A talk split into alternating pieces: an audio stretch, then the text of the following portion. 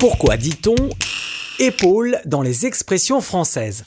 Quand on dit ça repose sur ses épaules, on parle de quelqu'un qui endosse une grande responsabilité, les épaules pouvant supporter les charges les plus lourdes.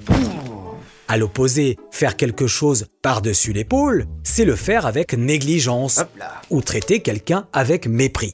Depuis le XVIe siècle, par-dessus l'épaule a une valeur négative, puisqu'on disait des pauvres qu'ils étaient riches par-dessus l'épaule.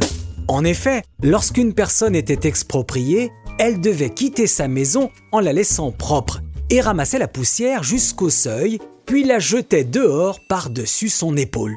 Le sens de négligence est apparu au XIXe siècle et lié au haussement d'épaule qui traduit un sentiment d'indifférence, je le fais par-dessus l'épaule car j'en ai rien à faire.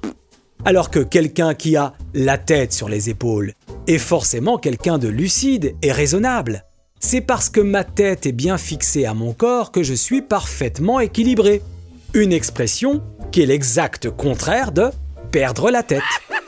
On dit aussi rouler des épaules pour décrire une personne qui marche avec assurance, qui euh, fait tant le beau qu'on a l'impression que ses épaules roulent.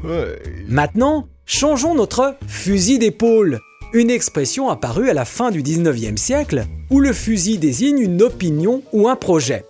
Il s'agit d'une métaphore militaire où le soldat est identifiable grâce à son arme et à sa façon de la porter. La passer d'une épaule à l'autre traduit ses intentions. Au repos ou en joue, c'est pas la même chose.